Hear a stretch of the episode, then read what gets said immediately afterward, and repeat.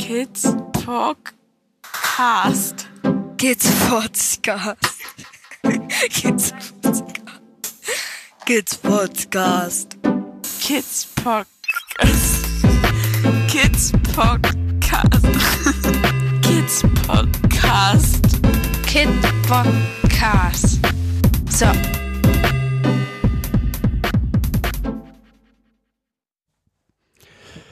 Hallo Momutsche. Hallo Kidspot. Hm, wie fangen wir an? Am besten, wie immer. Wie ist's in Dänemark? Wie ist es in Dänemark? Ähm, gut. Ja, ähm, du, be- wir bekommen, ich bekomme gerade die Kinderantworten. genau. Wie war's in der Schule? Gut. Was habt ihr gemacht? Gelernt. Okay. Ja, es ist gut. Wir haben die Sommerferien gut verbracht, hatten Besuch, ähm, haben einige Wandertouren gemacht. Jetzt ist die Schule wieder begonnen und wir haben auch hm, ja morgens mehr Zeit, mal einen Podcast aufzunehmen. Ich habe mich noch nicht voll erholt ähm, in den Sommerferien, das merke ich einfach.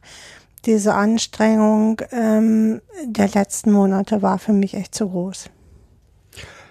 Geht mir genauso, ja. Ähm, aber das bedeutet auch immer, Sommerferien heißt für uns automatische Podcast-Ferien eigentlich, weil ja, Wird zu nichts kommen. Ja. genau. Selbst wenn wir es uns anders vornehmen. Wir hatten uns viel vorgenommen. Wir haben unsere Terrasse weitergebaut. Das war schön. Wir, ich glaube, wir hatten uns wieder zu viele Projekte vorgenommen und haben halt nicht so viele geschafft. Das ist okay.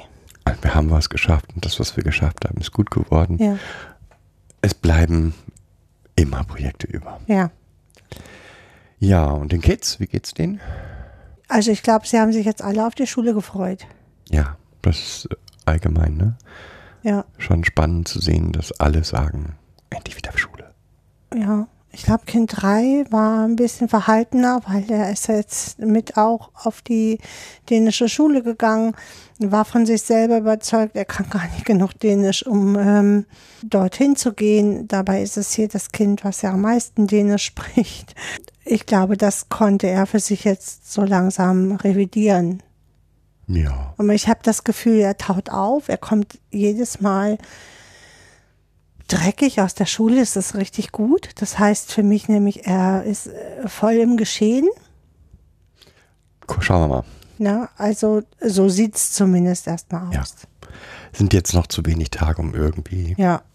Wir haben ja gerade das zwei Tage angefangen. Genau. Ja. Und wie gesagt, Corona sei Dank sind wir ja nicht in Urlaub gefahren oder so, sondern haben alles vor Ort in Ruhe und Entspannung gemacht. Genau. Deine Eltern waren mal da. Das, Ja, Besuch hatten wir mehrere. Genau. Das war auch schön. das war auch schön, genau. Also ist auch schön, auch dass Besuch, den wir so länger jetzt durch Corona nicht gesehen hatten, wie äh, deine Eltern halt, weil sie auch schon ein gewisses Alter erreicht haben, wo man sie schütz- schützen sollte. Ja. Und jetzt beginnt halt der normale Wahnsinn wieder. Ich denke, so wird soweit zur aktuellen Situation. Ja. Aber warum haben wir gemeint, wir müssen unbedingt einen Podcast aufnehmen? Also gemeint haben wir das schon ein paar, so zwei Wochen, dass wir die Idee zu einem Podcast hatten. Angestoßen, jetzt es wirklich umzusetzen, ist diese Diskussion mit dem Winterhof gewesen, die uns äh, beide sehr mitgenommen hat und uns eigentlich das bestätigt, was wir ganz oft auch sagen. Und da würden wir gerne mal hinkommen, glaube ich, heute, ne? Und ich würde aber jetzt nicht zum Thema machen, ähm, was hat Winterhoff Verkehrt gemacht. verkehrt gemacht oder überhaupt gemacht. Das ist nicht meine Frage in diesem Fall. Das haben auch andere zuhauf durchleuchtet jetzt. Bin ich auch sicher, da kommen auch noch viele Durchleuchtungen, alles gut. Meine Frage ist eher, dieses System ne, sage ich jetzt mal, Winterhoff, was ich jetzt mehrfach gelesen hat, hat viele, viele Jugendeinrichtungen betreut. Jugendhilfeeinrichtungen betreut. Und da frage ich mich, wie kann in einem Jugendhilfesystem so etwas passieren? Weil eine ähm, Übermedikamentierung von äh, Kindern im Jugendhilfesystem einfach mal klären für uns, warum ist das möglich? Und zum anderen, was kann man dagegen tun? Weil nein, das kann und darf nicht Passieren. passieren. Hm. Gerade mit diesen Kindern darf das überhaupt nicht, also es darf generell nicht, Nicht passieren, passieren. aber mit diesen Kindern schon gar nicht, finde Ja. ich. So, ne? Und ich habe mehrere Artikel jetzt schon dazu gelesen mit, ähm, fangen wir einfach mal von an einer Stelle an. Ähm, mehrere Artikel gelesen, die sagten, naja, das zeigt ja wieder Jugendamt.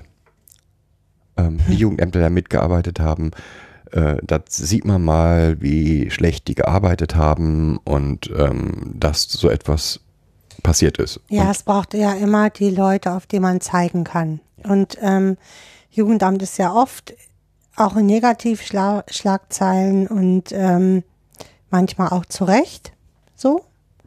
Äh, und in ganz vielen Fällen muss ich einfach sagen, das ist, ähm, das kann man nicht. Das ist nicht leistbar. Also wenn ähm, ein, ein normaler, so, also ähm, Sachbearbeiter im Jugendamt ist so- Sozialarbeiter. So. Der hat eine ganz klassische Ausbildung, hat ein Studium Soziale Arbeit gemacht auf und dann mehr Verwaltung als alles andere. So, dann fängt er an, dort zu arbeiten. Wenn es gut gelaufen ist, hat er vorher noch irgendwie in einer Jugendhilfeeinrichtung gearbeitet. Also erstmal Praxis gesammelt und ist dann ins Jugendamt gegangen. Ganz viele gehen aber auch direkt nach dem Studium ähm, in, die in die Arbeit. Mm, Jetzt ähm, müssen aber viele Entscheidungen getroffen werden, die wo dann halt Berichte eingefordert werden von anderen, also Beratungsstellen oder von Psychologen oder oder oder, um äh, dementsprechend die Entscheidungen fällen zu können. Das machen Jugendämter auch. Die Frage ist nur, wie, wie werten sie es aus? Sie müssen sich halt, sie können das gar nicht auswerten. Sie müssen sich halt auf die Aussagen eines Psychologen oder einer Beratungsstelle oder, oder äh, verlassen. Und ähm, da liegt für mich die Krux, weil es Entscheidungsträger gibt, die diesen Bereich aber gar nicht überblicken, sondern sich da aus, auf Aussagen von anderen verlassen müssen. Und wenn man so einen Herrn Winterhoff hat, der auch noch sehr überzeugend ist mit seinen Ansichten, dann glaube ich, läuft man da auch Gefahr, dem halt Glauben zu schenken und diesem Bericht Glauben zu schenken. Meistens hat man mit den Menschen ja so erstmal nichts zu tun. Man ruft die an, man äh, hat eine Schweigepflichtsentbindungserklärung, man bittet um einen Bericht zu dem Kind. So, und ob die Biperon jetzt gängiges Medikament ist oder nicht, das wissen die meisten nicht. liegt auch nicht in ihrer Kompetenz. Genau, liegt nicht auch nicht ähm, in ihrer Verantwortung, da zu sagen, oh, das ist aber ein gefährliches Me- Medikament, sondern es liegt halt in der Verantwortung des Arztes, der dieses Medikament ähm, verschrieben hat. Ja. Und auch nochmal, ich glaube, da ist auch ein völlig falsches Bild von dem Kontakt des Jugendamtes mit den Einrichtungen. Weil, wie oft sieht ein Jugendamtsmitarbeiter eine einzelne Einrichtung zu einem Kind? Im Normalfall. Naja, in der Regel kurz vor Unterbringung einmal Mhm. äh, und dann halt regelmäßig zu den Hilfeplangesprächen oder wenn es brennt. So. Genau. Das heißt, Hilfeplangespräche in Einrichtungen einmal im Jahr? Zweimal. Zweimal im Jahr. Äh, Okay, mm. zweimal im Jahr. Das heißt, zweimal im Jahr bekommt der Jugendamtsmitarbeiter einen mehr oder minder guten Bericht. So etwas wie Medikamente dürfte dort aufgeführt sein. Oder muss das? Ähm, sollte. Aber ist das? Ist nicht immer. Genau. Aber sollte. Hm. Sollte, in dem Bereich Gesundheit und so weiter. Und dann ist es die Frage, Naja, wenn die, also das ist so ein bisschen die Krux, Schuldige, Mhm. ähm, wenn ich da jetzt äh, zwischengehe, wenn die Eltern die Gesundheitsvorsorge haben und weiterhin das Sorgerecht haben, was ja in den meisten Fällen ist, dann entscheiden die Eltern das und dann äh, erfährt das Jugendamt das nur über die Eltern. Also, ne, oder in, in Zusammenhang mit den Eltern und dem ähm, mit der Einrichtung, aber im, im Großen und Ganzen obliegt diese, diese Sorge, also die Gesundheitsfürsorge ja weiterhin den Eltern und somit ähm, entscheiden auch die Eltern da. oder einem Vormund. Genau. So, jetzt, das soll nochmal, das soll auch nicht sagen, alles super, ja? Das Nee. Jugendamt ist außen vor, im, um Gottes Willen, das ist nicht mein Ziel, nur die Frage ist, so wie Jugendamt jetzt aufgestellt ist, könnte es diese Kontrolle aufgrund dieser Berichte, also wie gesagt, bekommt das Jugendamt einen Bericht, der Bericht wird auf Stimmigkeit überprüft, dann wird nochmal mit dem Kind gesprochen, Naja, also äh, f- diese, man nimmt diesen Bericht so. Mhm. Ähm, oft geht man dann noch in die kollegiale Beratung. Ist das sinnig, dass die ähm, Einrichtung, also dass die Maßnahme so weiterläuft? Da hat man dann schon mehr ähm, Augen nochmal drauf. Das ist ein Kontrollgremium auch nochmal. Ähm, und dann, äh, wenn man aus, also wenn das heißt, ja, ist ja super, läuft ja alles so zu sagen, dann ähm, geht man halt in das Hilfeplangespräch. So. Ja. Und dort hat man dann nochmal Kontakt zu dem Kind ja. und zu Und zu den Betreuern, Bezugsbetreuer ähm, der, Oder der- der Leitung Leitung, oder oft, ne, die sind oft dabei, genau. Wenn Vormund ähm, in, ähm, eingeschaltet ist, dann ist halt der Vormund dabei. Ansonsten sind die Eltern mit dabei. so. Und es bleibt dann bei der Frage, wie soll ein solches System in dieser Struktur auffallen? Also, Hm. jetzt nicht, jetzt, wir, wir sollten jetzt die einzelnen Mitspieler so durchgehen. Also, der, meiner Meinung nach, der Jugend, das Jugendamt, nö, solange alles stimmig ist und die Berichte auch stimmig sind und die Ziele, die man gemeinsam gefunden hat für das Kind, auch irgendwie, Also ein Sachbearbeiter ist halt nicht in der Lage, eine Diagnose zu überprüfen. Genau. Ne? Das muss hier nochmal ganz deutlich gesagt werden oder Medikamente zu überprüfen oder so.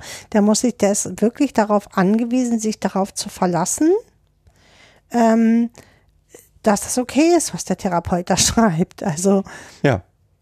Und ähm, ist ja auch logisch. Erstmal. erstmal nicht seine Rolle. Gut. Also die Seite haben wir jetzt erstmal. Ich, Beleuchtet. ich würde jetzt nicht sagen, ist komplett raus, nee. um Gottes Willen, aber kommen wir gleich nochmal wieder Mhm, zu. genau. So, also die Seite kann erstmal am einzelnen Fall nichts bemerken. Ja, wen haben wir noch am Beteiligten? Die Jugendhilfeeinrichtungen. Mhm. Mm, In der meist, äh, meistens mm, Erzieher oder Sozialarbeiter, die mit dem Kind arbeiten und mit den Eltern arbeiten und das Kind halt betreuen. Auch die sind nicht, also auch die müssen sich auf, auf das Urteil eines ähm, Psychologen verlassen können. Der wird schon wissen. Er ist So. ja der Er ist ja der, er ist ja der Profi seiner äh, Profession. Also ähm, wie sollte das denn sonst anders sein? Insbesondere meiner Meinung nach, weil die Erzieher, die auch vielleicht das Kind zum Psychologen begleiten, haben zwar den Auftrag, auch die Gesundheitsfürsorge mitzu, mitzudenken. Ja, aber es sind Erzieher. Das heißt, wenn da der Arzt sagt, wir verordnen dieses oder jenes Medikament, Ja, dann nehmen Sie das erstmal so. Ich meine, wer fragt schon, hinterfragt schon seinen Hausarzt in der Regel, ob das Medikament jetzt gut ist oder nicht. Also das tun nur die Leute, die aus dem Bereich sind. Ja, Ärzte oder Krankenschwestern, die sagen immer, warum soll ich den Scheiß nehmen? Jetzt sagen Sie mir mal ganz ehrlich. Ähm, und kennen sich äh, damit aus. Also, äh, und ja auch nicht mit allen Medikamenten, aber sie wüssten zumindest, wo sie das hinterfragen können. Ja.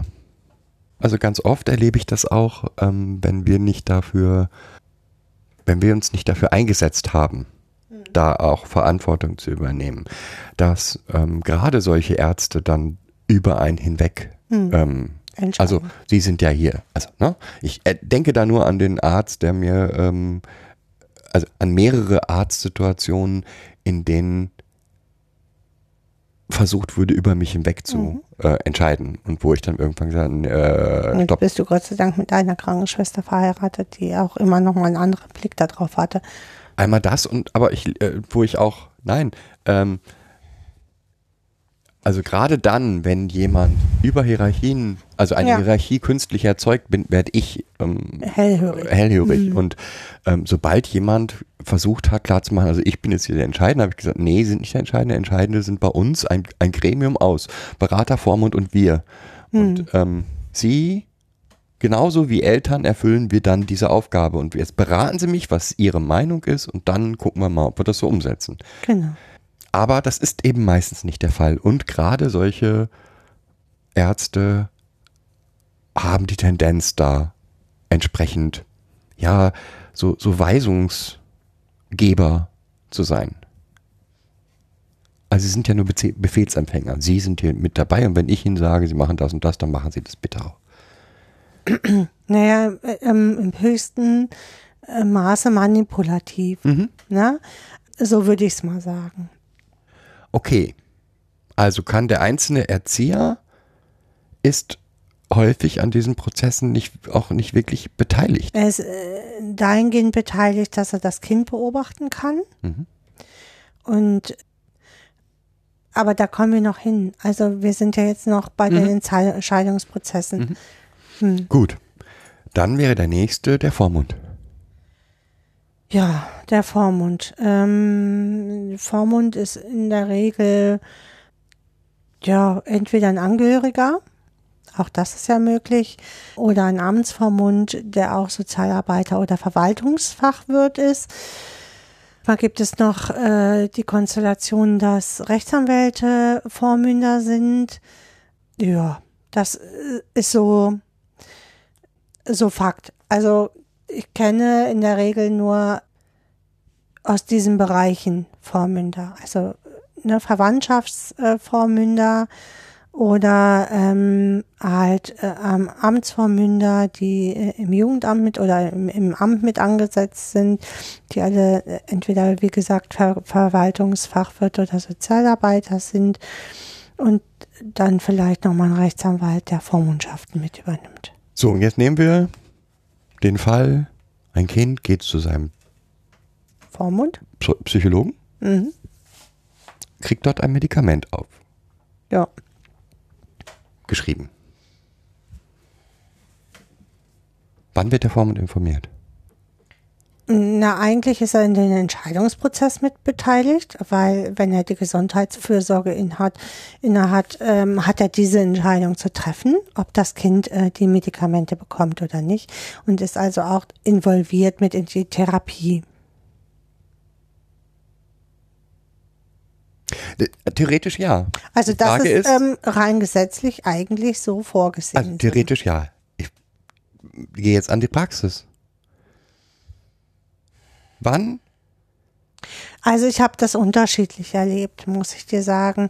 Ähm, es gibt, äh, ich, ich ähm, gehe jetzt hauptsächlich auf Amtsvermünder ein, ähm, die sich einerseits ähm, ja auch sehr übergriffig zeigen, teilweise, weil sie jetzt hier bestimmen, so. Das Und gibt's auch, ja. Andererseits ähm, Amtsvermünder, die halt nur ihren Job machen und die das auch in, die diesen Bericht nehmen und dann halt, ja, dann kriegt das Kind die Medikamente.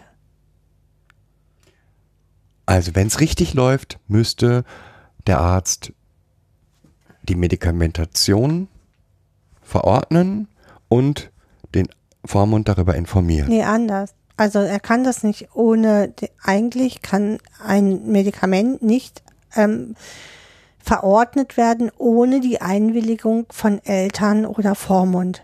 Mhm. Ja, das geht gar nicht. Ähm, weil diese Entscheidung darüber, die Gesundheitsvorsorge halt den Eltern oder dem Vormund obliegt, so für dieses Kind. Und von daher geht das überhaupt nicht. Und das ist auch jedem klar, dass man ähm, keine Medikamente verordnet, ohne vorher äh, ein Gespräch dazu mit den Eltern zu führen. Und ich kenne es halt, also aus dem Bereich Vormund, das, was ich erlebt habe, ist, das war die Kommunikation. Wir gehen mit dem und dem Problem zu dem und dem Arzt und eventuell noch die Rückmeldung, der Arzt hat das und das beschlossen.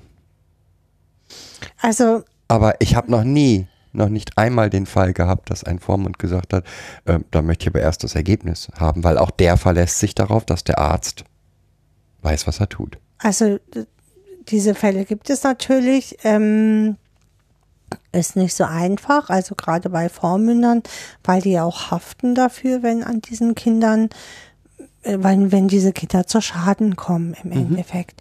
Äh, dann können sie haftbar gemacht werden dafür, wie Eltern ja auch, wenn, ne, wenn Eltern eine Entscheidung treffen in der Gesundheitsfürsorge, ich nehme jetzt mal hier Bleiche, ähm, und äh, sie schaden da mit ihrem Kind, dieses MMS, äh, dann können sie dafür ähm, zur Rechenschaft gezogen werden.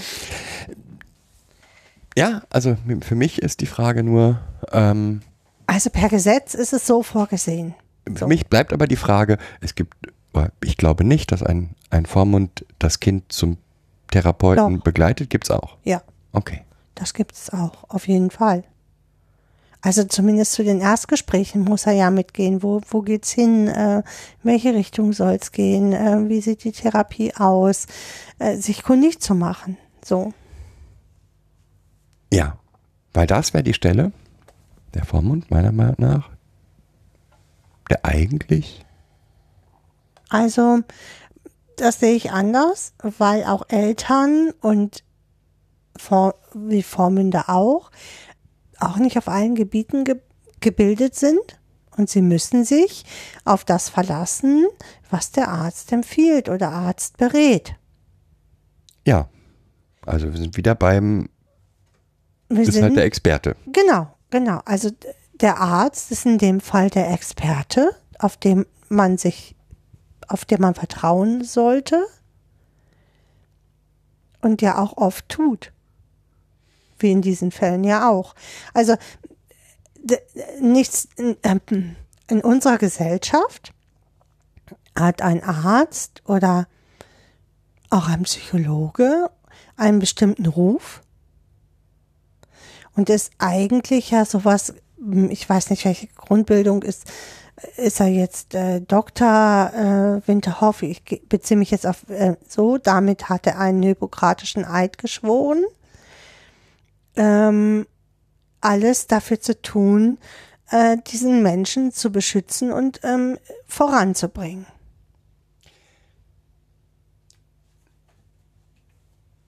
Also, bleiben wir dabei, der Vormund kann eigentlich auch nichts tun, weil er ähm, im Prinzip, genauso wie Eltern das auch wären, wenn sie beteiligt sind, ähm, Die gehen da hin und lassen sich sich beraten. lassen sich von dem Arzt beraten. So.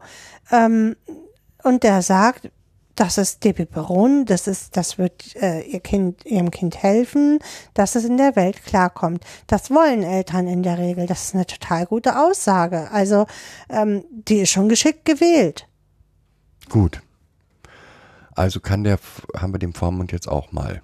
Beziehungsweise damit auch die Eltern. Also selbst wenn ähm, eine solche Situation, also die Eltern noch die Gesundheitsfürsorge haben, Ja. ähm, werden sie dann schon ja. regelmäßig, genauso wie im Vormund theoretisch, dabei sein bei, ähm, Also ich möchte das nochmal ähm, klarstellen. Zu, ich sag mal, 90 Prozent haben die Eltern die elterliche Sorge inne. Mhm. Ja. Weiterhin, auch wenn das Kind in einer Jugendhilfeeinrichtung wohnt. ja. Okay, also, bei Eltern gilt das Gleiche, ja. Ähm, die sind ja keine Mediziner. Und wenn Nee. ihnen gesagt wird, das und das ist der richtige Weg, dann verlassen sie sich erstmal darauf. Gut. Haben wir noch? Wen, wer's, wer das hätte verhindert, wer, wer noch daran beteiligt ist? Ja, es gibt Das noch Kind, das Kind. Mhm. was ja in diese Prozesse mit einbezogen werden sollte ähm, und je nach Alter auch entscheiden müsste, mitentscheiden müsste, ob es das jetzt weiternimmt oder nicht. so. Ähm, und oft ist es, ist es ja so wie bei vielen Dingen, wenn Kinder sagen, es tut ihnen nicht gut, so, dann sollte man schon genau hinhören. Also, Und da ist, ja, da ist für mich aber auch wieder die Frage, ähm, was muss ein Kind sagen, damit bei den Außenstehenden ankommt, es tut mir nicht gut. ja, ja, ich weiß, was du meinst. Ich fühle mich so müde, ich bin so schlapp, ich ähm, bin gar nicht mehr der Mensch, der ich mal so war, so ein aktiver Mensch, ich nehme total zu. Sind alles äh, Hinweise darauf, dass es dem Kind mit der Medikation erstmal nicht gut geht. So, und dann, äh, wenn du dann aber, das haben ja auch einige Erzieher dann getan, dann gehst du da wieder hin oder auch Eltern und sagst hier, das tut meinem Kind nicht gut und er sagt, das ist aber richtig so, der wird sich schon daran gewöhnen, es gibt keine Langzeitfolgen. So, dann, dann ist es wie immer in dieser Gesellschaft, das Kind ähm, kriegt den Fokus, dass es ihm, ähm, dass er das nicht vernünftig ähm, macht und gut ist. Ja, also das Kind auch nicht. So haben wir noch irgendwen im Prozess vergessen. Den Psychologen lassen wir jetzt mal außen vor, weil in diesem Fall der, der so etwas hätte verhindern können. Ich wüsste keinen. Also ich wüsste noch einen. Also finde ich jetzt. Krankenkassen wären noch, noch in der Lage. Also die Krankenkassen haben Ah, aber Kranken, also die einzelnen Sachbearbeiter im Krankenhauswesen sind Sachbearbeiter. Ja, die haben in der Regel auch eine sozialpädagogische oder verwaltungstechnische Ausbildung. Ähm, das sind weder Ärzte noch ähm, irgendwas in diese Richtung. Es gibt einen medizinischen Dienst in den Krankenkassen und der könnte, wenn jetzt das Kind immer Depiperon verschrieben kriegt, ähm, eine Praxis massiv höheren Einsatz Ja. eines Medikamentes hat. mal hinterfragen. Aber auch da ist wahrscheinlich der im Prinzip der behandelnde Arzt derjenige im Allgemeinen, der entscheidet. Und nicht. Okay, also Krankenkassen wären noch eventuell irgendwie etwas, ähm, was verhindern könnte. Mhm. Ja, also diejenigen, die die Abrechnung, äh, obwohl, ja, also die Krux ist ja, dass die Eltern unterschiedliche Diagnosen zu dem, was ähm, abgerechnet worden ist, hatten. Ich äh, weiß nicht, wie das ist im Bereich von ADHS und ähm, Asperger und ähm, das weiß ich nicht, inwieweit es da üblich ist. Ich glaube aber nicht, dass äh, Dibiperon eingesetzt wird. Also das ist schon, also so ein Kurzzeitmedikament, ähm, wenn jemand so richtig austillt. Jetzt kann ich das nur sagen, ähm, weil ich mal dieses eine Jahr in der Psychiatrie gemacht habe und das ist auch schon Ewigkeiten her. Also da will ich mich auch nicht festlegen, da bin ich nicht mehr sattelfest. So, jetzt bleiben wir trotzdem dabei. Wir haben gerade im Prinzip alle Beteiligten einzeln angeguckt und bei allen Beteiligten gesagt, na gut, die verlassen sich auf die Kompetenz des Arztes. Ja, So. Ähm, so ist unsere Gesellschaft ja auch ausgelegt. ja. Und Ja. prinzipiell will ich das auch gar nicht hinterfragen. Ich schon? In, stopp. Also prinzipiell ist es so, ich habe jemanden, der ist für einen bestimmten Bereich zuständig und der kennt sich da aus und es wäre auch gut, den erstmal als Experten zu akzeptieren. Ja, weil sonst haben wir nämlich genau solche Geschichten wie, ähm, ne, Impfen ist ja böse oder so. Ja. Prinzipiell. Aber was nicht heißt, dass man das nicht trotzdem hinterfragen sollte.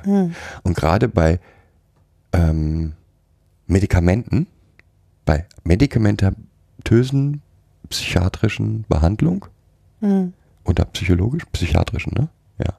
Ja, Ähm, psychiatrischen. fällt mir immer wieder der Satz von, wer war das denn? Ich habe mal einmal, einmal beim Podcast nachgefragt, wie seht ihr das mit, ähm, Hm. Psych-Podcast. ich glaube beim Psychcast. Und die Antwort war das für mich passende. Nämlich, natürlich macht ein Medikament Sinn, wenn ich ein Ziel damit verfolge, dieses Ziel eindeutig, eindeutig definiert ist und ich regelmäßig überprüfe, habe ich mein Ziel erreicht oder nicht. Ja? Und dieses Ziel auch von allen Seiten als ein Ziel anerkannt ist, das Okay, dann gebraucht gucken wird. wir uns diese These jetzt mal an. Mhm. Ja, auf, nehmen wir das mal auf diesen Fall. Also ähm, es gab eine Diagnose, Mhm. narzisstische Persönlichkeitsstörung bei den Kindern.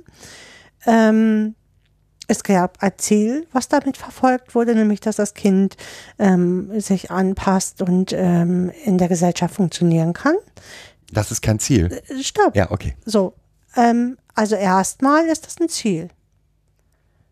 So, für alle. Also, so, nach, nach außen hin ist ein Ziel. Also nach, nach außen hin erfüllt es die Kriterien dieses Psych-Podcasts. Ja, also äh, ich habe eine Diagnose, ich habe ähm, ein Medikament, was ich dafür einsetzen will, damit es dem Kind besser geht und sich ähm, ähm, besser fokussieren, an, anpassen, was auch immer kann. Und ähm, das Ziel ist damit erfüllt. Nein, es ist genau das, was auch in diesem Podcast gesagt ist. Es Ja. muss ein konkretes Ziel sein. Und genau darum geht das, was du, was du formuliert, nein, ist schon klar, aber das, was, Ich wollte es nur überspitzen. das, was eben in einen Winterhof oder ähnliche formulieren, sind keine Ziele. Ja. Ähm, beispielsweise, ja, also ich nehmen wir jetzt an, ich habe ein Kind, das Angst hat, in die Schule zu gehen und wo die Angst auch das ist, was daran hindert, in die Schule zu gehen. Also nicht irgendwie was Konkretes, sondern sagt, ich habe so große Angst, ich kann da nicht hin. Dann wäre ein Medikament, eine medikamentöse Begleitung dieses, dieser Situation zu gucken, hilft ein Medikament, dass dieser erste Schritt gemacht werden kann. Etwas völlig anderes, ein wirklich konkretes Ziel, was überprüfbar ist, was messbar ist und wo man sagen kann, okay, ja, und genau da liegt, der, die Krux. Ähm, Diagnosen, auch die Diagnosen, die wir hier manchmal erhalten haben, sind halt nicht konkret genug. Ja. Ja, da heißt es dann, ähm, ist aggressiv oder ist, ja, und das sind keine Diagnosen. Ja. Oder das sind keine Diagnosen, die ausreichen, um eine ein Medikament zu rechtfertigen. Naja, wenn das Kind so, ähm, ich ähm, erinnere mich schon an Fällen, äh, wo äh, Medikamente wirklich gut waren, ne? wenn, wenn Kinder dann in ihrer Panik oder in ihrer Wut durch Glasscheiben rennen, dann, Dann ist es aber auch konkreter wieder. Ja. Das ist wieder konkret. Das ist nicht ist allgemein. im Ähm, Endeffekt das, was dort ja angeprangert wird und medikamentös behandelt wird, ist die normale Evolution des Kindes, dass es nämlich erstmal auf sich bezogen ist. Also ein, ein Kind mit sechs Jahren, sieben Jahren sieht schon auch natürlich die anderen, aber ist erstmal bei sich. Mit der Zeit lernt es peu à peu seine ähm, Bedürfnisse mit den anderen Bedürfnissen abzuwägen. Das ist aber ein Prozess, ja, äh, den das Kind ganz normal durchläuft.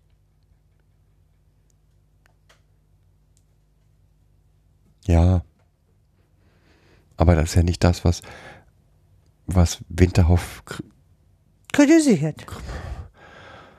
der ging ja wie weiter, aber ja. Ja, der ne, geht- und wenn Medikamente über zehn Jahre, wie scheinbar dort, ähm, ähm, dann, dann gab es keine Ziele, die überprüft werden konnten. Ja, aber da, die, die, die Diagnose, die er in der, ähm, ähm, gestellt hat, äh, ist ja auch ähm, keine Diagnose, also die man bei Kindern stellt. Also Ne, es gibt sie gar nicht in der, in der, Genau. im ICD. Also ja, gibt es schon. Es gibt eine narzisstische Persönlichkeitsstörung, kindlich. aber nicht kindlich. Genau.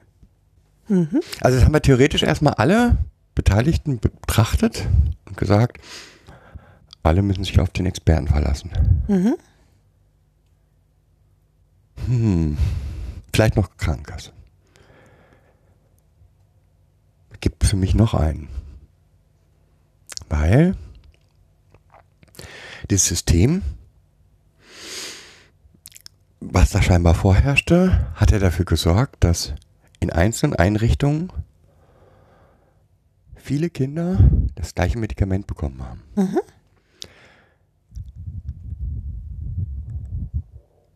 Alle eigentlich. Alle Kinder, die diesem Arzt vorgeführt wurden mh, zur Diagnostik und Medikation, haben im Endeffekt das gleiche Medikament erhalten. Was ist dann mit dem Träger?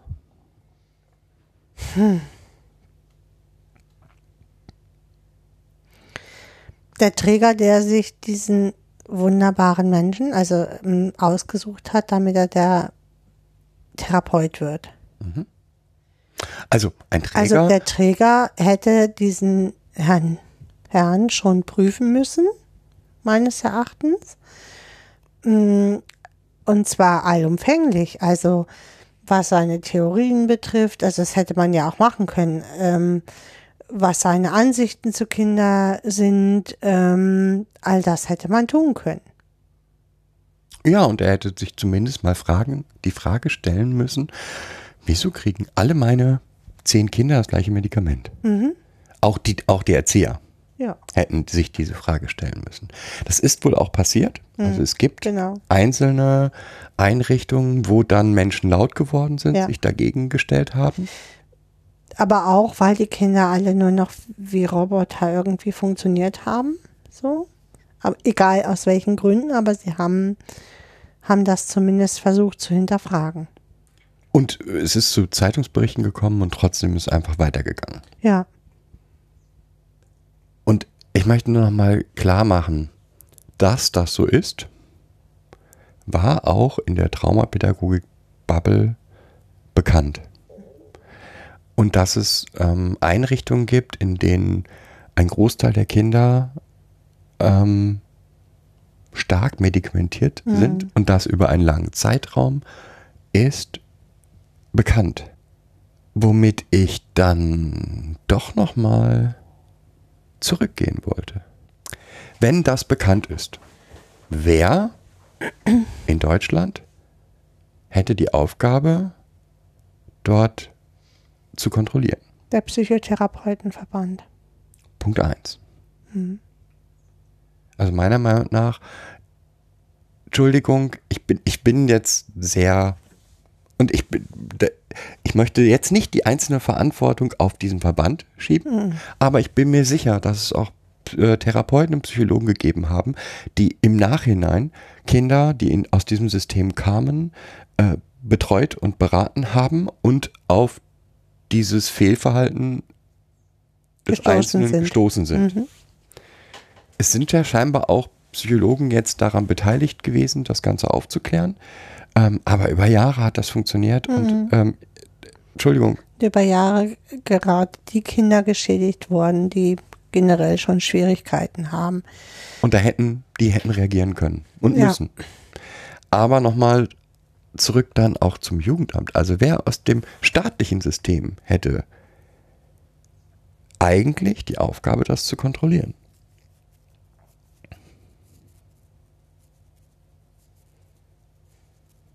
Weiß ich nicht. Landesjugendämter?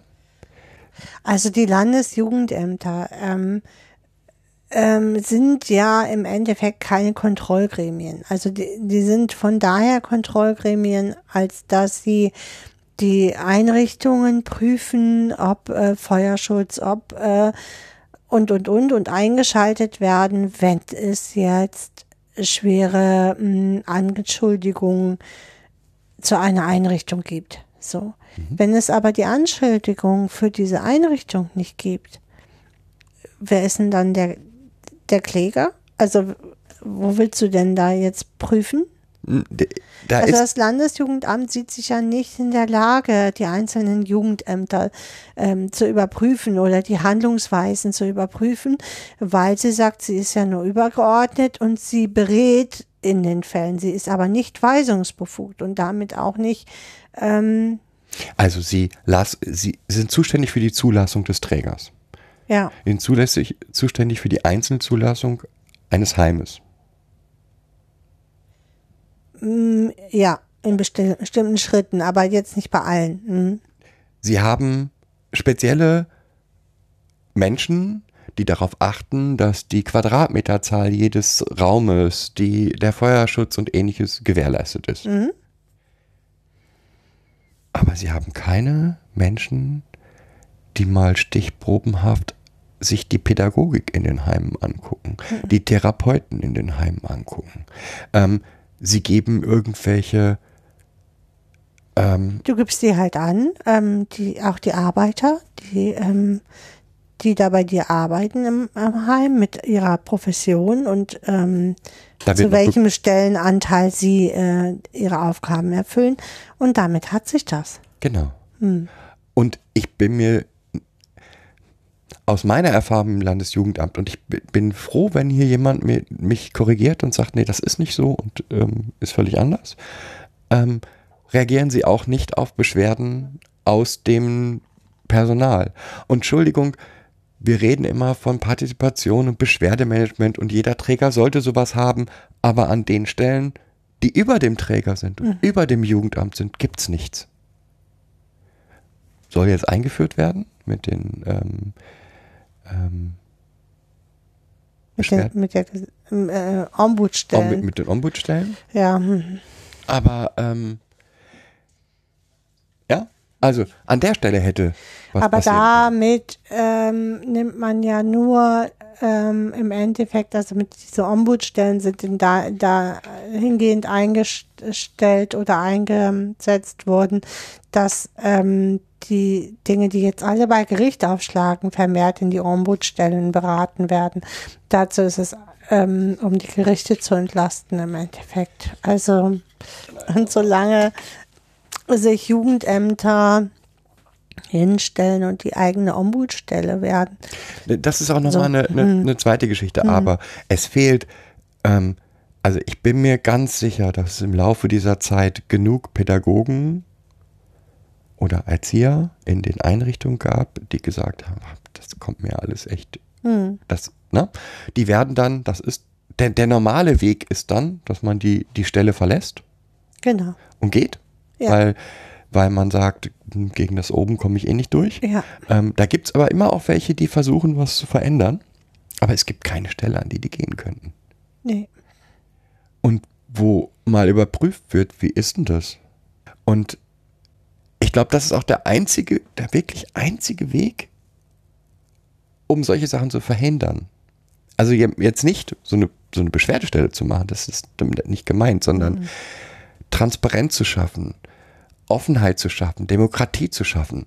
Ähm, weil genau das ist ja das Problem dieser, ich, in diesem System gab es mindestens zwei Stellen, die massiv machtbewusst dort einge, äh, aufgetreten sind und das Ganze, die Situation ausgenutzt haben. Das ist einmal der Psychologe und das sind die, die Träger, die bewusst dorthin gefahren sind, weil sie gesagt haben, dort bekomme ich das, was ich brauche, um meine Einrichtung hier leicht zu führen. Es, ich weiß von Einrichtungen, die bis zu 200 Kilometer durch Deutschland gefahren sind, um ihre Kinder in, zu diesem Psychiater zu bringen und alle Kinder die gleichen Medikamente bekommen haben Und ja, da haben sich Pädagogen die Frage gestellt, die sind aber alle nicht mehr da. Und der Einzige, der die Leitung dieses, dieses Trägers gehört für mich genauso hinterfragt und in, in ähm, ja, hinterfragt und eigentlich auch angeklagt, wie der Psychologe. Naja, zumindest sind sie ihrer hm, Fürsorgepflicht erstmal so nicht nachgekommen. So würde ich das zumindest sehen. Auf jeden Fall nicht. Und ja, ich bin auch der Meinung, dass die Vormünder dort hätten was verändern können. Wenn ein Kind über Jahre Naja, ich muss mich zumindest mal zu diesem Medikament belesen und ähm, ähm, das hinterfragen, dass das Kind irgendwie äh, über einen längeren Zeitpunkt dieses Medikament bekommt, weil was eine sedierende Wirkung hat. Wie soll ein Kind dann äh, zur Schule gehen oder seine Aufgaben erfüllen können? Das geht überhaupt nicht. Das ist wirklich ähm, schon, Herr Winterhoff sagt, es hat keine sedierende Wirkung. nee, hat es nicht. Hm. Du würdest wahrscheinlich direkt einschlafen.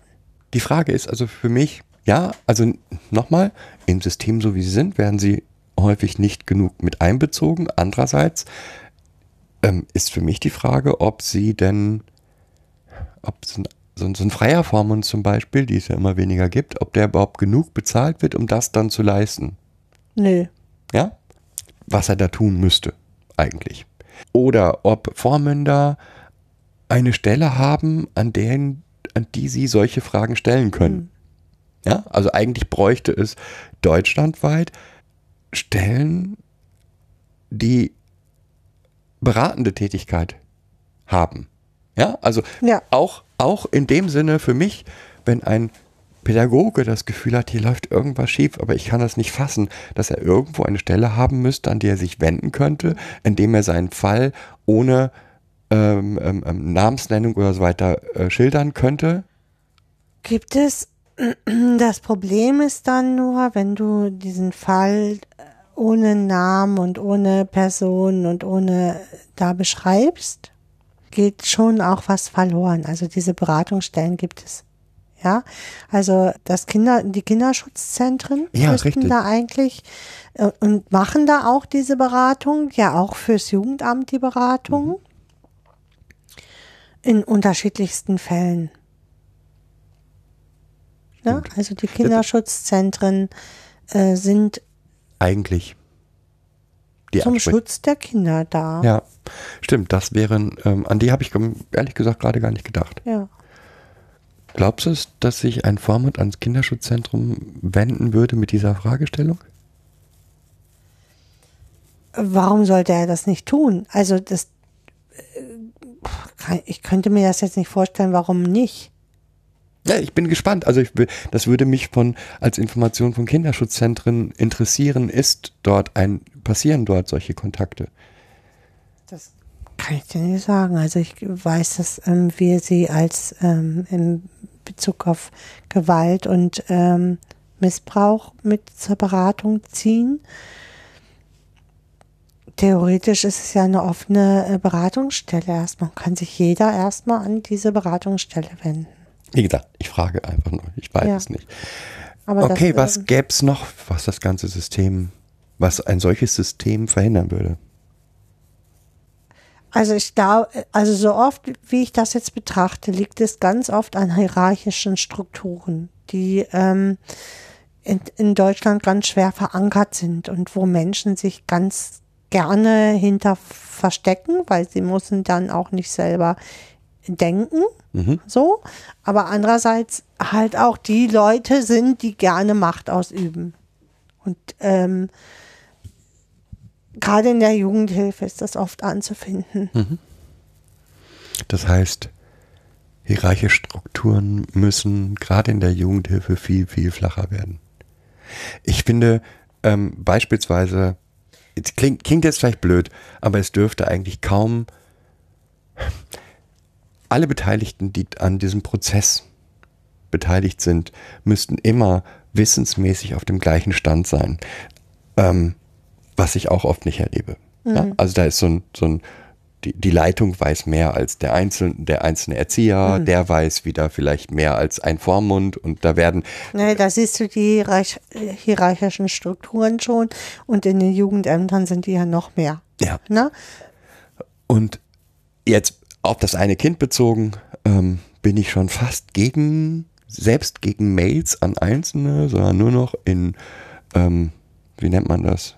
So, äh, Mailverteiler müsste es eigentlich geben, nur noch. Sobald ich einem, ich als Erzieher eine Mail an meinen Chef schreibe, muss der automatisch beim Vormund und beim, was immer, erscheinen. Und nicht als böser Wille, sondern einfach um Wissenshierarchien zu kappen. Naja, dann äh, werden keine Mails mehr äh, geschrieben, sondern Anrufe. Also das ist ja Das auch so Gleiche. dieser kleine, kleine Dienstweg nebenher, ne? Also wir erleben das ja auch. Äh, Träger mal eben, dass Träger mal eben mit Jugendämtern telefonieren, ohne vorher mit ähm, uns Rücksprache gehalten zu haben. Oder Geschweige es- Kind. Genau, oder mit dem Kind oder dass es eine Rückmeldung dazu gibt und dass wir dann ähm, in einem Gespräch erfahren, ja, äh, ach so, Sie haben ja mit uns gestern telefoniert, ne? Äh, und wir dann immer ein bisschen irritiert gucken und das hat für mich auch was mit völliger Intransparenz zu tun. Ja, also Transparenz und, und niedrige Hierarchien gehören zusammen. Intransparenz ist das, was dieser Ja, Träger jetzt macht. ich Ne? sag- Also für mich gehören auch Transparenz und, Und, niedrige Hierarchien genau. gehören zusammen. Das Genau.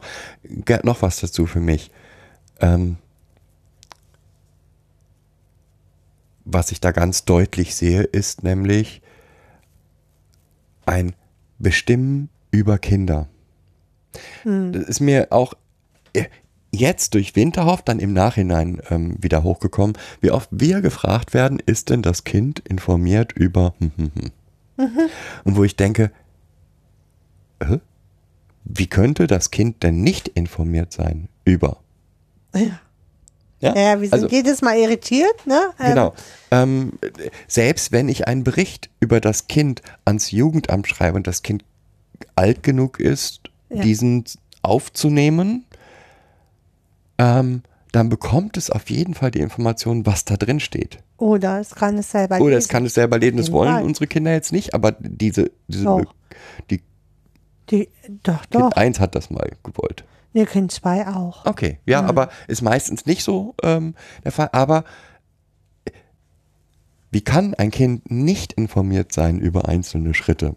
Und da ist die gleiche, ähm, das gleiche Problem. Wir können auch niedrige Hierarchien und offene, transparente Kommunikation. Ähm, ich glaube, das ist ja auch eigentlich heute unser Thema so ein bisschen ähm, äh, ähm, Demokratie und ähm, Transparenz oder Weil das ähm, ist für mich die einzige Lösung. Partizipation so. Bei diesem bei dieser Auslegung von Partizipation bin ich ja immer sehr zwiegespalten, weil ich einfach sehe, dass wir in vielen Bereichen äh, Kinder zu früh partizipieren, also teilnehmen lassen und auch Entscheidungen treffen lassen. Also gerade, hm?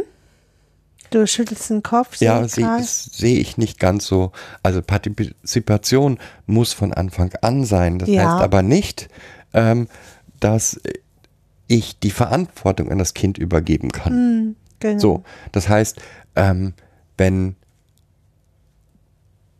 die, die, der Wille und die Meinung des Kindes muss immer in jedem, jeder Situation mit berücksichtigt werden. Genau. genau das Was sehe ich ja auch. Aber ähm, gerade so in Gerichtsverfahren und so ist das ja heute so irre. Ähm, dann werden da Kinder gehört und müssen sich da irgendwie positionieren für äh, A oder B oder C oder D und ähm, das ist für mich keine Partizipation. So. Das hat ja auch nichts mehr mit dieser kindgerechten Partizipation für mich zu Nee. tun. Das ist das Gleiche, was wir immer an den Hilfeplangesprächen bemängeln. Ähm, Ja. ja. du darfst partizipieren, wenn du auf unserer Ebene partizipierst. Genau. Und nicht, Wenn du hier mit mir das Gespräch führst, äh, wie ist es denn in der Schule, bla bla, was ist das denn Partizipation? Das ist doch keine Partizipation. Nein. Und ähm, unsere Anregung, hier mal umzustellen, das Hilfeplangespräch, wirklich partizipativ, also das heißt, ähm, das Jugendamt formuliert äh, Fragen, wir formulieren Fragen, der Vormund formuliert Fragen, die dann äh, wir hier kriegen zum Beispiel ähm, und dann werden die abgearbeitet mit dem Kind bis zum nächsten Hilfeplangespräch. Ja. Ähm, das wäre für mich Partizipation. Da, und da gibt es noch mehr. Und da gibt es noch mehr äh, Ja, ja. Ideen, die wir dazu Ja, haben oder was auch immer. Nur ähm, ganz außen vor, ich glaube nicht, dass in einem solchen System, wo der Wille des Kindes und das, was alles, was mit dem Kind passiert, mit dem Kind auch besprochen ist, wo das Kind die Berichte also unsere Kinder wissen, was wir nach außen über sie berichten. Das ist für mich auch ähm, das Selbstverständlich. Für, ja, Ja, das ist für also- mich überhaupt nicht zu hinterfragen. Nein, Also, ähm, dass in einem solchen System das die einzige Möglichkeit ist, um Fälle wie Winterhoff zu vermeiden. Weil, das ist zumindest ein weiterer Fallstrick für solche Menschen. Ja, es ist nochmal mit krimineller Energie schaffe ich immer alles. Das ist dabei jetzt nicht, äh, darum geht es jetzt erstmal nicht, sondern für mich geht es um die allgemeine ähm, Situation. Und ein Kind, ähm, das auch die, die Diagnose des Arztes bekommt, auf seinem Niveau erklärt bekommt, hat auch die Chance, das weiterzutragen. Mhm. Und damit umzugehen, ne? Also, Für sich damit umzugehen, aber auch damit weiterzutragen. Ja. Also, ähm, Entschuldigung, ich bin ein bisschen entsetzt von der Vormünderin, die in diesem Film sagt, ja, aber ich wusste gar nichts. Das heißt aber auch, dass das Kind der Vormünderin nicht mitgeteilt hat, ich muss da jeden Tag diese Medikamente nehmen. Und wie es sich damit fühlt. Und ja, das heißt, dieses Ganze war gar nicht in Frage gestellt. Und die Frage ist, wusste das Kind überhaupt, was da kriegt? Dass es was kriegt. Und warum es das kriegt. Und ich glaube nicht. Ich glaube, ähm, ja, das haben ja einige Kinder, also ich kann das ja noch von dem Film ähm, so sagen, der kriegt ja halt, wurde jeder morgens in seiner Runde, hier, du musst dein Medikament nehmen und fertig. Und das wurde dann so verteilt wie das Frühstück. So. Ähm, und das halt zu allen ähm, Mahlzeiten. Und das ist halt hier so üblich und fertig. Und auch kind, dass Kinder irgendwie ziemlich ja, abgefrühstückt werden mit so globa globalen äh, Begründungen. Das ist für, ne, die Erzieher ja auch sehr abgefrühstückt wurden mit normalen Begründungen. Das braucht das Kind halt, um zu funktionieren. Und funktionieren haben wir gerne in unserer Gesellschaft. So. Und genau darum geht es. Also um dieses Denken, Kinder müssen funktionieren. Für mich. Ähm, da ist schon, da ist schon der erste, da, da ist ein Riesenfehler. äh, ja, aber natürlich ist dort ein großer Fehler. Nun werden wir dieses ähm, nicht einfach so wegkriegen. Was wir aber für sorgen könnten, wäre genau für diese Transparenz. Die müsste eingefordert werden. Es kann meiner Meinung nach kein, darf nicht sein, dass ein Therapeut einem Kind ein Medikament gibt, ohne dieses Kind aufzuklären. Die Kinder wurden nicht aufgeklärt.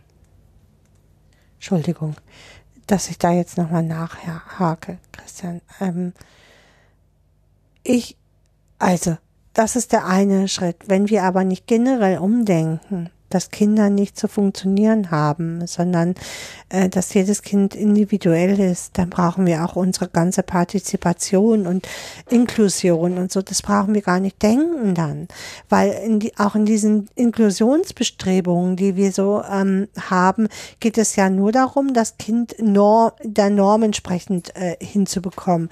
Und das kann es nicht sein im Zuge der von Inklusion. Äh, So. dem Und widerspreche ich ja gar nicht. Da ist aber, äh, für mich fängt da die Krux an. Ja?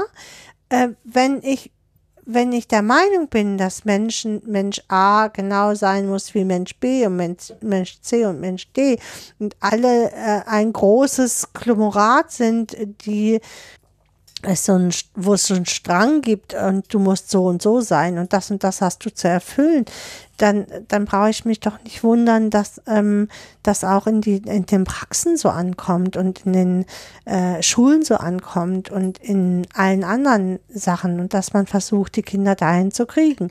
Und dass keiner Mensch kein Mensch mehr darüber nachdenkt, wenn ein Psychologe sagt, das Medikament ist dazu da, dass das Kind funktionieren kann.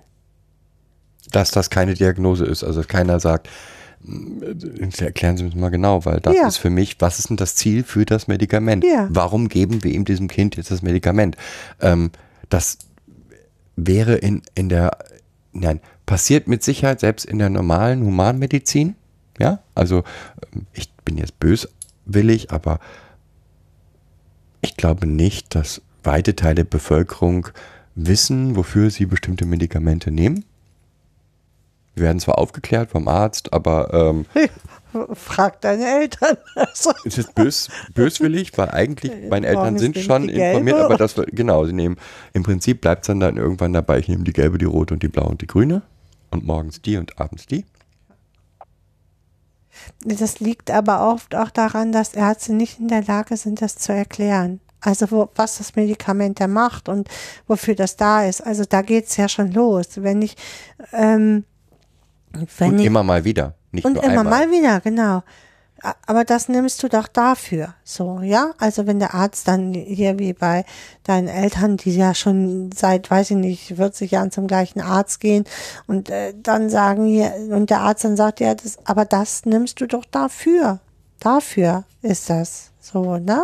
Müsste häufiger passieren, weil Hm. ich glaube, dass, ein Ar dass die Ärzte das auch, also sie machen das bei der Erst, äh, bei, bei, bei der Erstverschreibung, dann glaube ich, ist es der Fall, Patienten, mhm. dann glaube ich, ist es häufig der falsche Moment, weil der Patient völlig überfordert mit der Situation eigentlich schon ist. Ich habe hier, wie ich brauche einen Blutverdünner, was heißt denn das? Ähm, ja, also der kommt ja mit einem Leiden und das Leiden an sich ist ja schon eine Situation, wo es schwierig ist. Aber das lassen wir mal außen vor. Ähm, Abgesehen davon, dass die, diese akademischen Grade oft nicht in der La Lage sind, ihr Wissen, was sie haben, herunterzubrechen auf, auf den Patienten, auf das Wissen von einem Normalsterblichen, sage ich jetzt Das kann man jetzt Herrn Winterhoff nicht vorwerfen. Also seine äh, Bücher hatten Millionen Leser. Ähm, Ich war jetzt gar nicht bei Herrn Ja, ja, ich Winterhoff. sag ja nur. äh, So, ne? Nee, Herrn Winterhoff, äh, äh, das Niveau ist sicherlich nicht so hoch der hatte Millionen angesiedelt. Le Leser und konnte sehr gut publizistisch Ja. seine Thesen verbreiten. Nicht nur publizistisch. Erfüllte Seele, also. Ähm, okay, aber wie können wir denn, außer dass die Kinder komplett involviert werden und dass die Hierarchien niedrig sind und möglichst alle auf gleichem Wissensstand sind, wie kann man noch für demokratische Prozesse sorgen, damit so etwas verhindert werden kann? Tja, ist eine gute Frage. Ähm, damit müsstest du ähm, bestimmte Menschen in unserer Gesellschaft enthaupten. Also, die, und diese, diese Gläubigkeit äh, enthaupten, sage ich mal. Also, mh, diese Ärztegläubigkeit zum Beispiel, dass nur ein Arzt äh, bestimmtes Wissen oder genug Wissen hat, um das ähm, zu beurteilen, zum Beispiel. Damit müsstest du genau dieses, was wir mal geschaffen haben, äh, im Endeffekt enthaupten. Damit haben wir ja schon eine Hierarchie, so eine hohe Hierarchie geschaffen, ähm, die, glaube ich, kaum noch einzuholen ist. Ähm, die Frage ist auch, also ich bleibe dabei, dass gerade im, im, in diesem psychologischen Bereich und nicht nur dort, ähm, das Nachfragen, wofür ist das denn? Ähm, und die Aufklärung, wofür das ist, viel wichtig, also ich weiß nicht, wie das abgerechnet wird mit den Krankenkassen oder was auch immer, aber es muss eine ganz hohe Bedeutung haben, weil ähm, nichts ist für mich schlimmer als dieses, ich google mal, ja, komme dann auf irgendwelche Pseudoseiten. Es ist Aufgabe des Arztes zu vermitteln, warum ich das Medikament gebe, was mein Ziel mit dem Medikament ist. Ähm, ja, warum diese Therapie die richtige ist, ist normalerweise Aufgabe des Therapeuten und des ähm, Psychologen. Und wenn die das nicht tun, dann haben wir ein großes Problem. Aber wir sind nochmal, ich wollte nochmal zurück auf die Strukturen in einer Einrichtung. Wo kann man dort für diese Demokratisierungsprozesse sorgen? Überall. Also indem du flache Hierarchien schaffst, äh, würde auch viel mehr Demokratie ein. Also hätte ja jeder das gleiche Stimmrecht im Endeffekt und äh, wäre ja auch jeder auf dem gleichen Wissensstand. Und damit ähm, schaffst du schon ähm, zumindest unter, also erstmal in der ähm, Mitarbeiterebene die, ähm, Demokratie und ähm, mit dem Kind genauso. Also äh, wenn ich dran denke, hier gibt es keine Entscheidung, die über das Kind hinweggefällt wird. Also nicht eine. Nee, ähm, äh, und da, ich finde, das ist ein, ein gutes Beispiel war der, wir haben ja vorhin berichtet, dass das letzte, der, der Kind 3 jetzt auch auf die dänische Schule geht. Und auch dort war ein typisches, ein gutes Beispiel, weil ich war mir nicht am Anfang so sicher. Aus verschiedenen Gründen. Ja, wir beide nicht. Also Aus verschiedenen hm. Gründen wollten wir eigentlich, dass das Kind weiterhin in die Schule ging, in die es ging. Ja.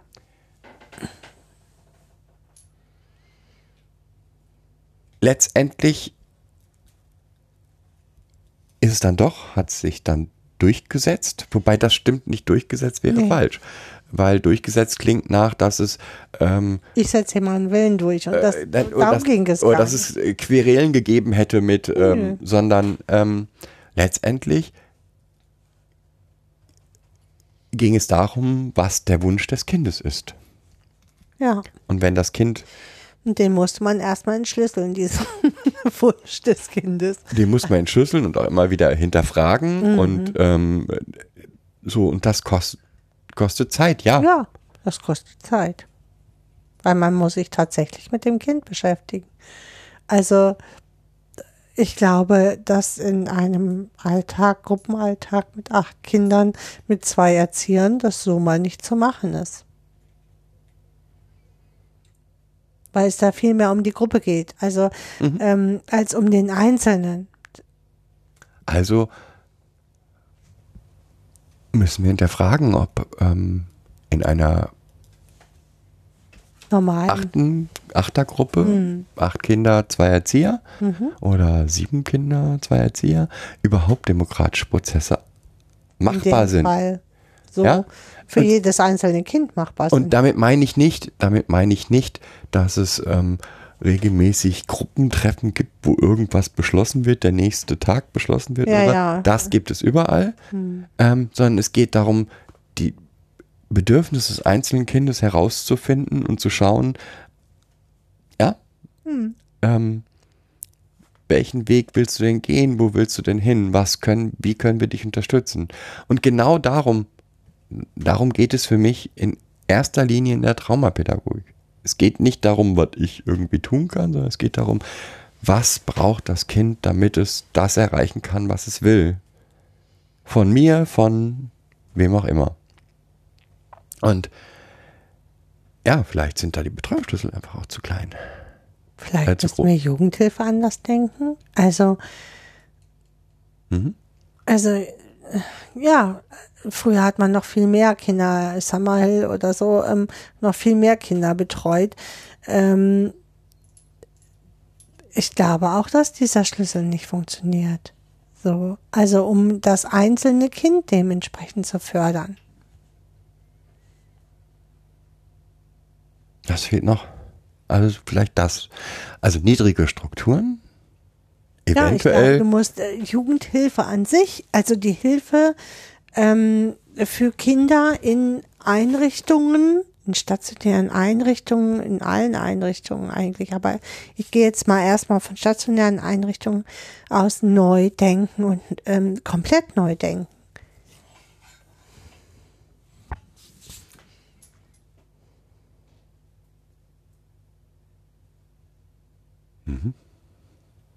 So wie du zum Beispiel auch Schule komplett neu denken musst. Also wir sind an so einem Punkt angelangt, wo wir mit dem, was wir mh, so uns mal überlegt haben, einfach nicht mehr fruchten und nicht mehr weiterkommen. Und Verbesserung bedeutet, alles nochmal auf die Probe zu stellen und alles Ja. nochmal zu hinterfragen. Und für mich Genau. gehört da eben auch zu die Rolle des Jugendamtes, die Rolle des Landesjugendamtes, die Rolle des Vormundes. Die Rolle eines Psychologen äh, in einer Klinik, also der, der jetzt an, angegliedert ist an eine Einrichtung. Was bezweckt die Einrichtung damit? Da- Das So, war, ne? also habe ich heute auch auf Twitter nochmal eine Frage gestellt. Ich frage wirklich, also nichts. Am Anfang, also vor, vor, vor ein paar Jahren, wenn ich gelesen habe, die Einrichtung hat ihren eigenen Psychologen, der mit ihnen zusammenarbeitet, habe ich mir gedacht, boah, total gut. Mhm. Ja? Und prinzipiell ist es ja auch gut, Ja, weil psychologische Beratung ist notwendig in Einrichtungen. Aber ob es wirklich so gut ist, dass so ein System von 20 Jugendlichen alle zum gleichen Psychologen gehen, ob das nicht für eine Blase sorgt. Und eigentlich geht's in unseren transparenten Prozessen, muss es darum gehen, eben keine Blase zu haben. genau, diese Blasen zu verlassen, ne, die wir so haben, aber auch äh, Denkmuster nochmal zu durchbrechen oder Schubladen aufzubrechen. Äh, ähm, Gerade in der Jugendhilfe gibt es so viele verdammte, verfickte Schubladen. Ich wollte es eigentlich so nicht sagen, aber ähm, wo Kinder einfach so abgelegt werden. So, also nochmal, ich betrachte jetzt die einzelne, einzelne Einrichtung und wie viele kenne ich, die alle Kinder gehen in die gleiche Schule, alle Kinder gehen zum gleichen Psychologen. Ähm, das Ganze wird ein eine Bla wird dann automatisch zu einer Blase, in der keiner eigentlich mehr von außen Zugriff hat. Und dann sind genau solche Prozesse natürlich Also sie, es birgt zumindest die Chance für solche Prozesse. Und ich glaube, das könnten wir anders aufbrechen. Müssten wir. aufbrechen.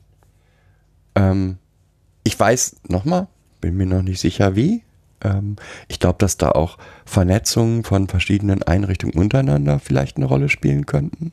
Eine, eine ähm, öffnende Rolle spielen könnten. Du meinst mehr so Anbindung mit unterschiedlichen Einrichtungen, die sich auch mal hospitieren und ähm, unterstützen oder so. Ja, aber Mm, und- und oder zwar was nicht jetzt nur- machen oder Und, so. und ne? zwar jetzt Mm. nicht nur ähm, Einrichtungen des gleichen Trägers, dann Ja. haben wir, haben wir ja nichts gewonnen. Haben wir die Blase wieder. Ähm, hm. sondern ich glaube, je breiter das dann aufgestellt wird, umso wir müssen dahin, dass die Jugendhilfe nicht zu so eine große Blase, in der viele kleine einzelne Blasen sind, der Träger X, der Träger Y, ähm, und die mit der Gesellschaft eigentlich außer mit Schule kaum eine Berührung hat. Da müssen wir von weg. Sondern das ist die einzige Chance, finde ich, dass der Einzelne, das einzelne Kind, der einzelne Pädagoge, der einzelne Erzieher sieht, ne, das muss ja vielleicht gar nicht so sein, Ja, was, was ich hier mache. ja. Nein, ich muss vielleicht gar nicht irgendwas ständig durchsetzen und ich muss vielleicht gar nicht, wie das, ne, ich denke jetzt wieder an, an andere, den anderen Film, ich muss vielleicht gar nicht die Tür zu halten, damit das Kind sich beruhigt und schreien kann und toben kann. Ja, das würde auch das bedeutet wieder mehr Personal, weil um diesen Austausch zu ermöglichen, muss ich ja trotzdem und so weiter. Und es bedeutet vielleicht auch, dass sich solche Stellen mehr, mehr bilden müssten. Ja, von mehreren Trägern organisierte, was auch immer, irgendwo ein, eine Jugendherberge, die es nicht mehr gibt, ähm, entsprechend zu kreieren, zu einem Austausch von. Aber ist ja nur erstmal eine Idee. Aber wir müssen den Austausch innerhalb der verschiedenen Einrichtungen auch schaffen, glaube ich. Ja, und das passiert nicht. Ne? Hm. Weil jede Einrichtung sich als speziell und besonders und Was gibt's noch? Wo könnten wir noch? Wir müssten den Austausch der Kinder untereinander fördern. Fördern. Hm. Also, dass verschiedene Kinder in verschiedenen Einrichtungen miteinander kommunizieren können. Es gibt, Ich glaube, das war ja mal, also ich kenne jetzt nur dieses Projekt Caregiver, mhm, ne? Ähm, das war mal so eine Idee, also dass wenn ich mh, die Jugendhilfe verlasse oder die Pflege verlasse, dass ich dann Ansprechpartner habe, die das schon durchgemacht haben. So, das fand ich auch echt eine gute Idee. Ich kenne das innerhalb der Jugendhilfe eigentlich nicht. Ich kenne das nur so auf, auf äh, die Zukunft gerichtet. Also wenn ich äh, erwachsen werde und raus muss, so, dann gibt es jetzt schon äh, unterschiedliche, äh, neben Kerlieber irgendwie unterschiedliche Geschichten. Aber dass das so innerhalb, also wenn das Kind noch da ist, dass es dann mit anderen, mit Einrichtung XY äh, da mal Austausch gibt oder so, das kenne ich nicht. Wie geht's aber das wäre, da so, ne? das wäre Mhm. halt cool, finde ich, Wie weil. geht's denn dir in deiner Einrichtung Ähm, so? Was ist denn bei dir anders als bei mir so, ne? Genau. Was ist bei dir denn anders als bei mir? Ähm, wie, das gibt's bei euch nicht. Das will ich immer hören. Ja. Wie auch immer. Und auch die Kinder. Ich höre schon Menschen, die sagen, ja, aber das kriegen die ja gar nicht so hin. Das können die ja gar nicht. Ja. Und doch, Ich habe schon, na, so, doch können die. man kann das alles hinkriegen, ja, Ja. wenn man das will. Was gäbe es noch? Dann haben wir eine Kommunikation der Kinder untereinander, Erzieher untereinander, ähm, die einzelnen Hierarchien der Ja, ich Erziehung. glaube, also das, was es oft gibt, ist, dass die Leitungen äh, sich dann austauschen. Also untereinander. Also da gibt's schon so übergreifende äh, Leitungsrunden mhm. und wo ich dann so denke, ja, mh, das ist schön, aber die arbeiten halt nicht mehr mit dem Kind. So. Was nicht heißt, dass es nicht notwendig ist. Hm. Aus verschiedensten Gründen ist es notwendig. Ähm, Ich, äh, ne, Alles aber klar. es kommt dann halt zu wenig unten an. So. Ähm, und eigentlich denke ich, sollten auch diejenigen die Möglichkeit haben, die halt tagtäglich mit den Kindern arbeiten. okay, also, mal wieder ein Aufruf. Welche Ideen habt ihr noch, um mehr Demokratie zu wagen, Um mehr Partizipation Partizipation. von Kindern. Zu erreichen? Hm. Also wie gesagt, für mich ist Demokratie, Transparenz und Offenheit das einzige wirkliche Mittel, Ja. um solche Sachen zu verhindern, weil du wirst immer Menschen finden, die aus welchen Gründen noch immer die Macht, die sie in diesen Einrichtungen haben, ausleben und genau um das zu Und auch verhindern. diesen Machtmissbrauch dann betreiben. Ja, und das auf unterschiedlichsten Arten und Weisen und immer schrecklich. Und wir müssen dort einen Austausch hinkriegen, um das zu verhindern. Also, wenn ihr Ideen habt, wenn ihr irgendwelche Initiativen kennt, die das schon machen, Kinder als höchstes Gut anzusehen. Ne? Hm. bitte teilt uns die mit. Wir wären begeistert. Ja, das war's für heute.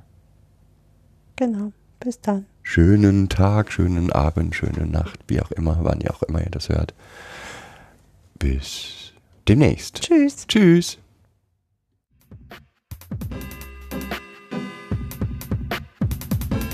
Das war eine weitere Folge Kids Podcast. Danke fürs Zuhören. Show Notes und die Möglichkeit zu Kommentaren unter kidspodcast.de. Anregungen, Ideen und Feedback per Mail an info at kidspodcast.de oder per Twitter an kids-pod. Wenn euch diese Episode gefallen hat, empfehlt sie weiter oder gebt Bewertungen in iTunes oder anderen Podcast-Portalen ab.